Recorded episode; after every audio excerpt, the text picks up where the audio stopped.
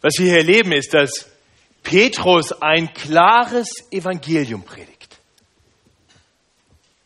und es Menschen durchs Herz geht. Und so stellen sie diese Frage. Und dieser Frage möchte ich in der heutigen Predigt und in der Predigt am Gründonnerstag nachgehen.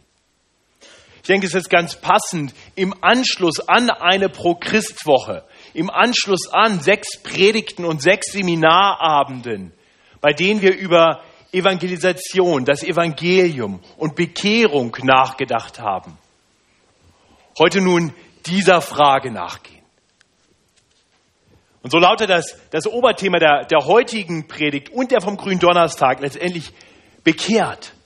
Was nun? Und die Antwort, die wir heute weiter entfalten wollen, ist die, Christus bekennen. Im Leben und in Worten.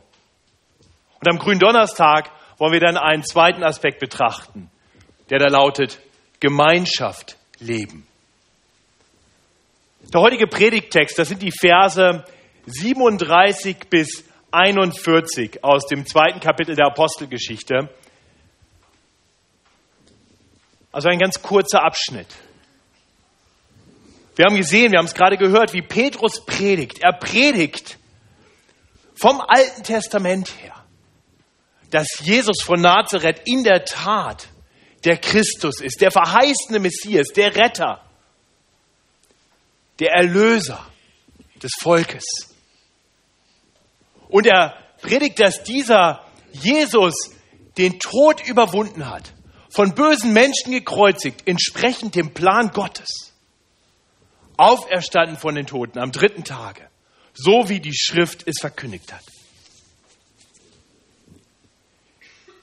Petrus predigt das zu Menschen, die wahrscheinlich diesen Jesus Christus noch zu seinen Lebzeiten erlebt haben die gesehen haben, wie er gestorben ist am Kreuz und die gehört haben von seiner Auferstehung. Wir müssen uns das klar machen. Diese Predigt, die kommt so ungefähr zwei Monate nachdem Jesus in Jerusalem eingezogen war. Und die Menschen damals hatten die Hoffnung, dass dieser Jesus vielleicht tatsächlich der Christus, vielleicht tatsächlich der Erlöser seines Volkes sein würde. Aber sie erwarteten, dass er das Volk erlösen würde von der fremden Besatzungsmacht, dass er Israel befreien würde von den äußeren Umständen der römischen Besatzung.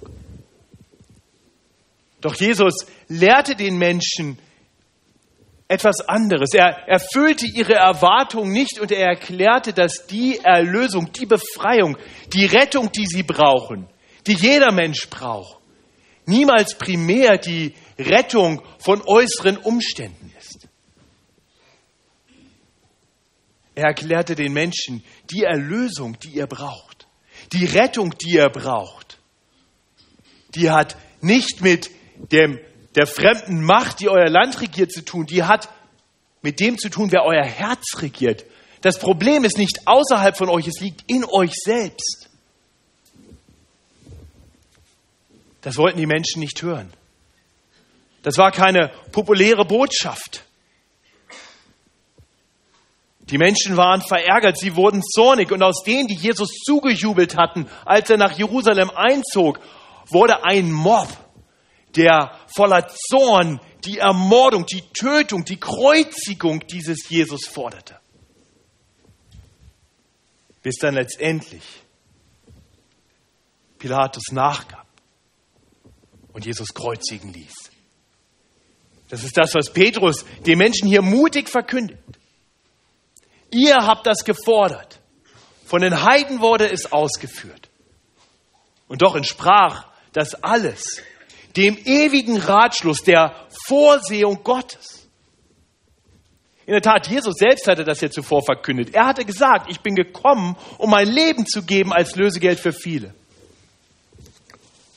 Und so wurden diese Menschen in ihrem blinden Zorn, in ihrer Boshaftigkeit zu Dienern Gottes, die genau das taten, was Gott zuvor bestimmt hatte. Petrus, Petrus erklärt das den, den Menschen in Jerusalem. Er predigt es vollmächtig. Und die, die eben noch Jesus abgelehnt hatten, die, sie, die ihn eben noch gehasst hatten und schrien, kreuzige ihn, kreuzige ihn, weg mit ihm.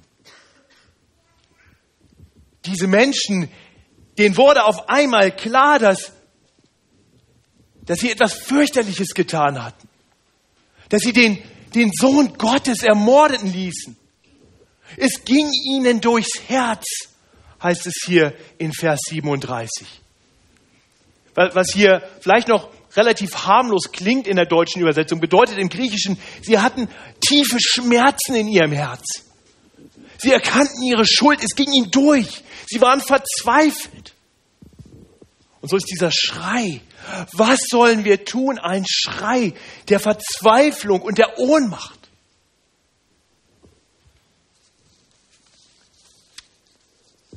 Vielleicht haben Sie das selber schon mal erlebt. Eine, eine Botschaft, die, die Sie völlig unvorbereitet trifft, die tief durchs Herz geht. Vielleicht eine, eine plötzliche Kündigung, die Ihre Existenz in Frage stellt. Vielleicht die Nachricht eines Arztes, die wie ein Schock kommt. Vielleicht ein Anruf von einem lieben Freund, der eine fürchterliche Botschaft ihnen weitergibt. Ich denke, so mancher von uns kennt das, diese, diese Botschaft, die, die auf uns trifft und, und es macht sich so das Gefühl breit, als wenn der Boden unter den Füßen weggezogen würde. Es geht durchs Herz. Und, und in dieser Verzweiflung kommt der Gedanke, was kann ich tun? Was soll ich tun? Genau das ist es, was, Pet, was Petrus hier erlebt. Er verkündigt Gottes Wort und den Menschen geht es durch und durch. Und sie rufen in ihrer Verzweiflung. Was sollen wir tun?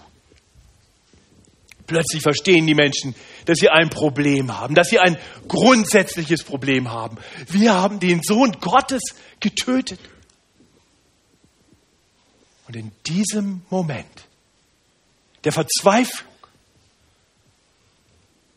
spricht Gott durch Petrus Worte voller Hoffnung. Gott schweigt nicht, er wendet sich nicht ab. Nein, in seiner Barmherzigkeit und Liebe lässt er den Apostel Petrus jetzt zu diesen verzweifelten Menschen sprechen. Es gibt Hoffnung. Und so lesen wir ab Vers 38. Petrus sprach zu ihnen, tut Buße. Jeder von euch lasse sich taufen auf den Namen Jesu Christi zur Vergebung eurer Sünden. So werdet ihr empfangen die Gabe des Heiligen Geistes. Denn euch und euren Kindern gilt diese Verheißung und allen, die fern sind, so viele der Herr, unser Gott, herzurufen wird. Und auch mit vielen anderen Worten bezeugte er das und ermahnte sie und sprach, lasst euch erretten aus diesem verkehrten Geschlecht und die nun sein Wort annahmen, ließen sich taufen und an diesem Tag wurden hinzugefügt etwa 3000 Menschen. Der Petrus nennt hier zwei Dinge.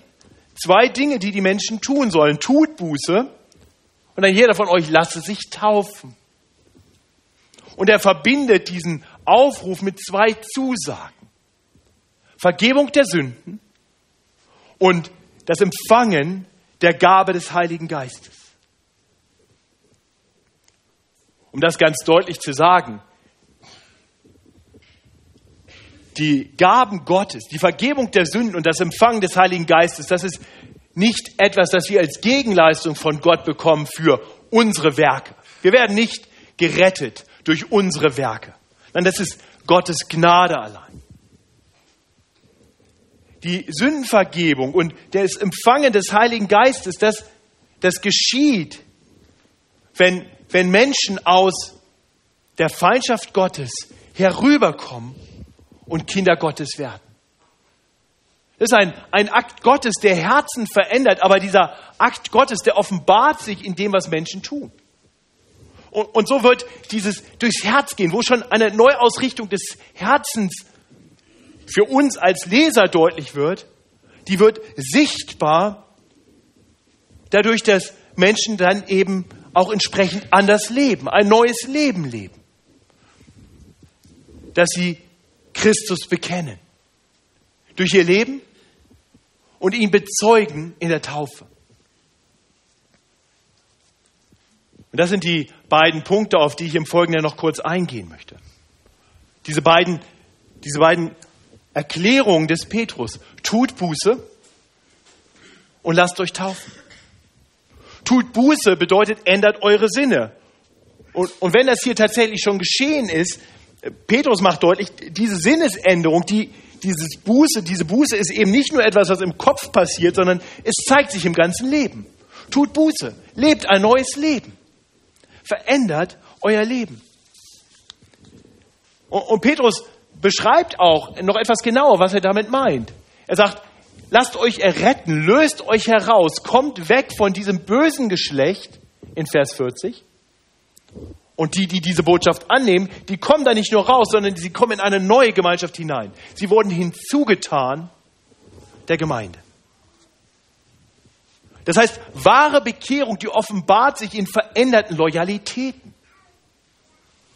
Menschen, die Jesus als ihren Retter und Herrn erkennen, die erkennen, wer er ist, die ihn lieb gewinnen, weil sie verstehen, dass er trotz unserer Boshaftigkeit oder vielleicht gerade deswegen sich selbst dahingegeben hat, sein Leben gegeben hat, sich ans Kreuz schlagen ließ.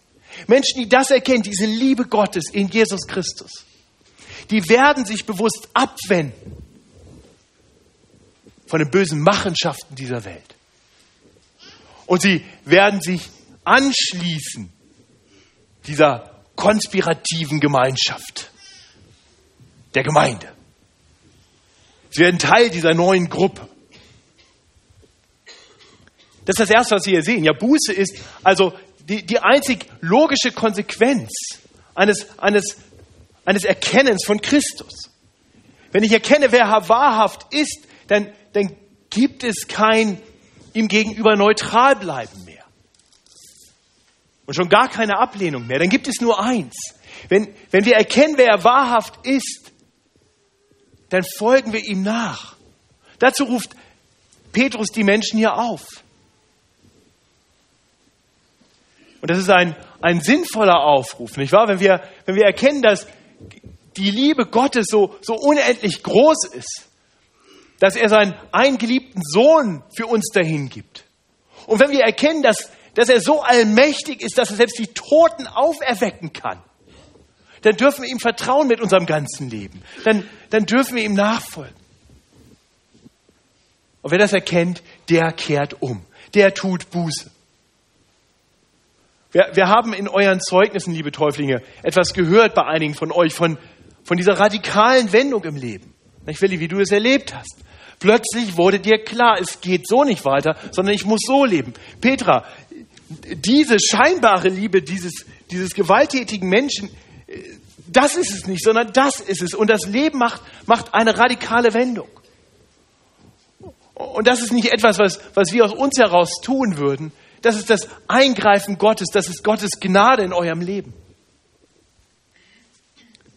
Und deswegen fand ich das so schön, dass ihr Gott die Ehre dafür gegeben habt, in euren Zeugnissen. Aber nun sind sicherlich einige hier unter uns, die, die vielleicht sagen, ich, ich kann mir an so eine radikale Situation in meinem Leben nicht erinnern.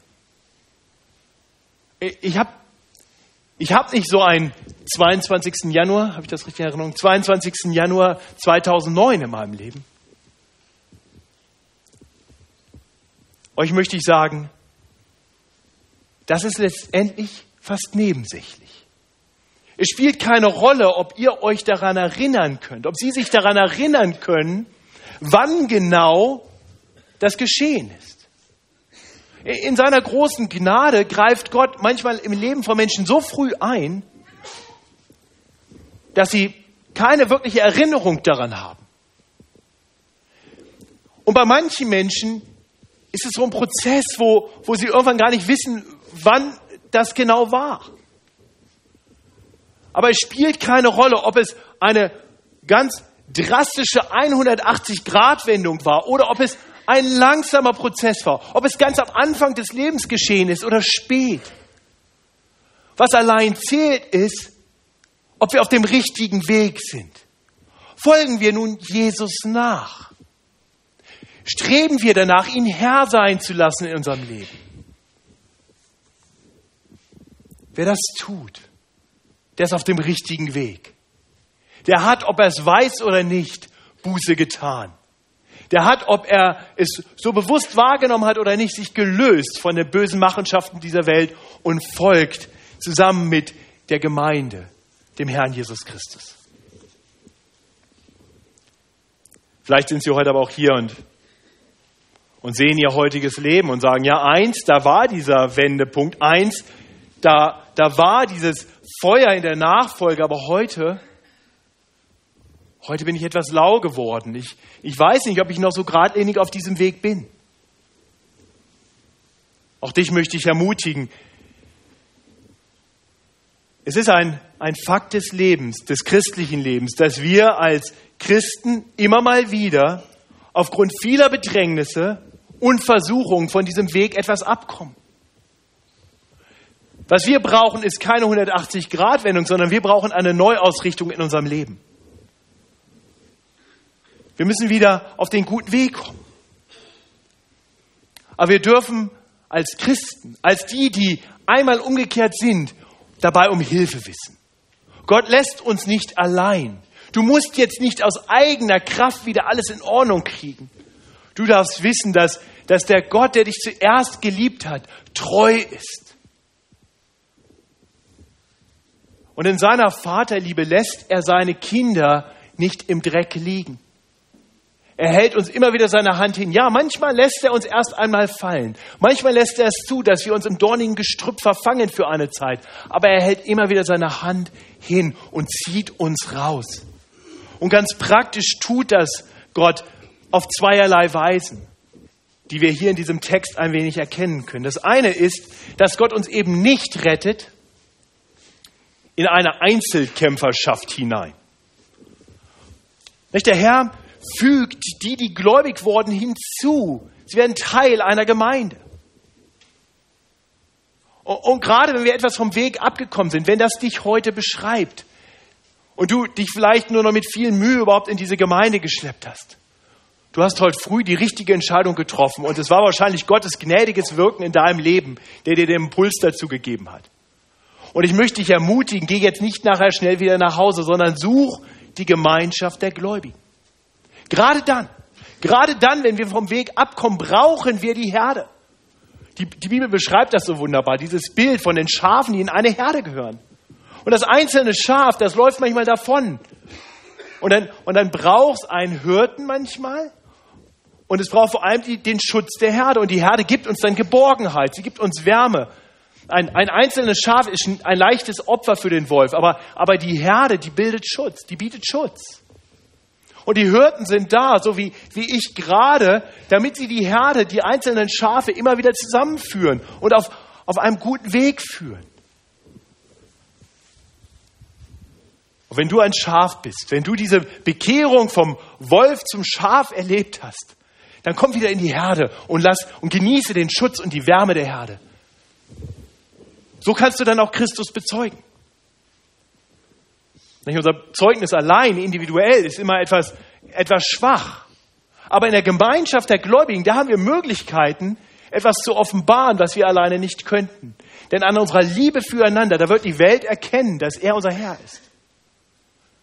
In unserem Dienst aneinander wird die Welt erkennen, dass er unser Herr ist. Das Zeugnis, was wir geben, dadurch, dass wir uns besonders um die kümmern, die in Schwierigkeiten, in Nöten sind. Das ist ein Zeugnis, das wird die Welt wahrnehmen. Das heißt, den einen Schutz, die eine Hilfe, die Gott uns gibt, ist die Gemeinde. Das zweite, was Gott uns gibt, ist den Heiligen Geist. Der Heilige Geist wirkt in den Gläubigen, um sie immer wieder zu überführen davon, wenn sie auf falschen Wegen sind. Er lässt uns nicht in Ruhe. Er offenbart uns die Wahrheit. Er führt uns hinein in die tiefen Wahrheiten Gottes. Der Heilige Geist gibt, gibt uns das, und auch das wurde in den Zeugnissen deutlich, immer wieder die Kraft, den Mut, ihm nachzufolgen. Petrus, der das hier verspricht, hatte das gerade selber erlebt. Nee, einen Tag zuvor, da saß er mit, mit 119 anderen Gläubigen in einem Obergemach, hat er sich versteckt und war verängstigt. Und dann kommt der Heilige Geist über ihn. Und Petrus geht raus in die Stadt und verkündigt das Evangelium. Menschen, von denen er weiß, die haben den, den ich verkündige, vor kein zwei Monaten umgebracht. Petrus ist mutig in seinem Zeugnis. Das ist die Wirkung des Heiligen Geistes. Aber Petrus musste gehen. Petrus musste die Schritte machen, aus dem Obergemach herunter auf die Straße in den Tempel. Und so geht uns das auch. Wir müssen die Schritte gehen. Und dann dürfen wir erleben, wie Gott uns zurüstet, wie Gott uns geistliche Muskeln gibt durch seinen Geist. Liebe Geschwister, lasst uns das leben. Lasst uns unser Leben geben als Zeugnis für Jesus Christus. Das Zweite dann, was Petrus den Menschen sagt, ist, neben dieser, dieser Lebensumkehr, eurem Leben, das jetzt Zeugnis gibt von einer neuen Loyalität zu einem neuen Herr, bedarf es noch etwas Zweites. Bekennt ihn, bekennt ihn öffentlich, bekennt diesen Christus öffentlich als euren Herrn. Nicht das ist das, was die, was die Taufe letztendlich ist. Tut Buße und jeder von euch lasse sich taufen auf den Namen Christus, Jesus Christus. Das heißt, diejenigen, die gläubig geworden waren, die bekannten sich jetzt in ihrer Taufe zu Jesus Christus. Das erforderte Mut. Das war nicht einfach irgendwie so ein ritueller, ritueller Akt, den man mal tat. Das hieß, sich öffentlich zu identifizieren mit dem, den die Menschen so gehasst hatten, dass sie ihn ans Kreuz schlagen ließen. Das war kein Zuckerschlecken. Die, die sich in der Taufe mit Jesus identifizierten, das sind die, die kurze Zeit später verfolgt wurden und teilweise getötet wurden für ihren Glauben. Aber sie waren bereit, Jesus Christus zu bezeugen, weil sie darauf vertrauten, weil sie wussten, dass Jesus Christus für sie das ewige Leben erworben hat. Ein Leben, das keine Verfolgung, kein Mord ihn nehmen kann.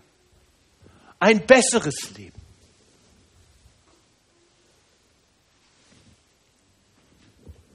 Das heißt, so wie das veränderte Leben Zeugnis ist von einem veränderten Herzen, so ist das ins Wasser gehen, das sich öffentlich mit Christus identifizieren, das Zeugnis eines tief in uns liegenden Glaubens.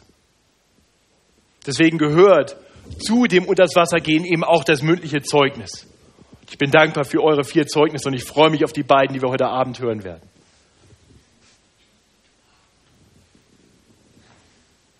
Ihr Lieben, die Botschaft des Petrus,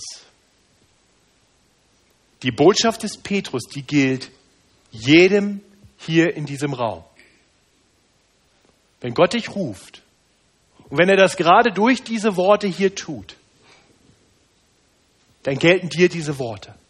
Petrus erklärt das. Petrus macht deutlich, die Pfingstbotschaft und der Aufruf, den er hier gibt, das war nicht eine einmalige Geschichte. Er sagt, das, was ich euch hier gesagt habe, das gilt euch und den nächsten Generationen nach euch, sogar uns. Euch und euren Kindern. Das heißt wirklich den nächsten Generationen und allen. Nicht nur hier in Jerusalem, sondern an allen Enden der Welt, allen, die fern sind. So heißt es in Vers 39. So viele der Herr, unser Gott, herzurufen wird. Diese Botschaft, die gilt dir. Und ich bete, dass das kräftige, das mächtige Wort Gottes in dein Herz eindringt. Und du erkennst, dass du diese Veränderung brauchst. dass du diesen Glauben gewinnst, geschenkt bekommst wirklich, gewirkt bekommst durch, durch Gott in deinem Leben, dass, dass Jesus Christus wirklich der Herr ist und dass du ihm danach folgst mit deinem ganzen Leben und dass du ihn bekennst mit deinem Mund. Ihr, liebe Täuflinge, tut das jetzt. Wir werden jetzt unter das Wasser gehen. Und ihr bekennt dort symbolisch in diesem Akt euren Glauben an den Herrn Jesus Christus. Ihr identifiziert euch in dem unters Wasser gehen mit Jesus Christus, der gestorben ist. Und ihr seid mit ihm gestorben, der Sünde. Er ist begraben. Und ihr kommt hervor zu einem neuen Leben, das ihr schon begonnen habt. Deswegen könnt ihr hier schon in weißen Klamotten sitzen, das passt.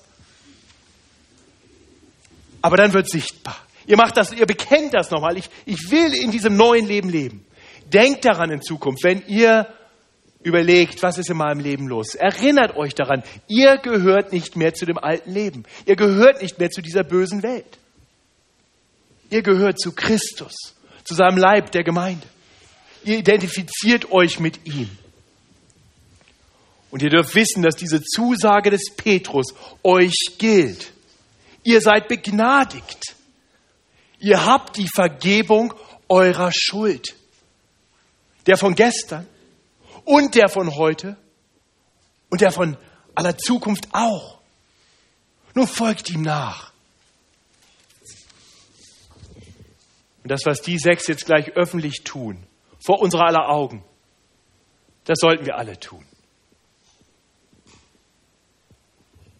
Wer Bekehrung erlebt hat, wer ein verändertes Herz hat, der bekennt Christus mit seinem Leben und mit seinen Worten. Wir haben einen großartigen Herrn. Lasst ihn uns bekennen.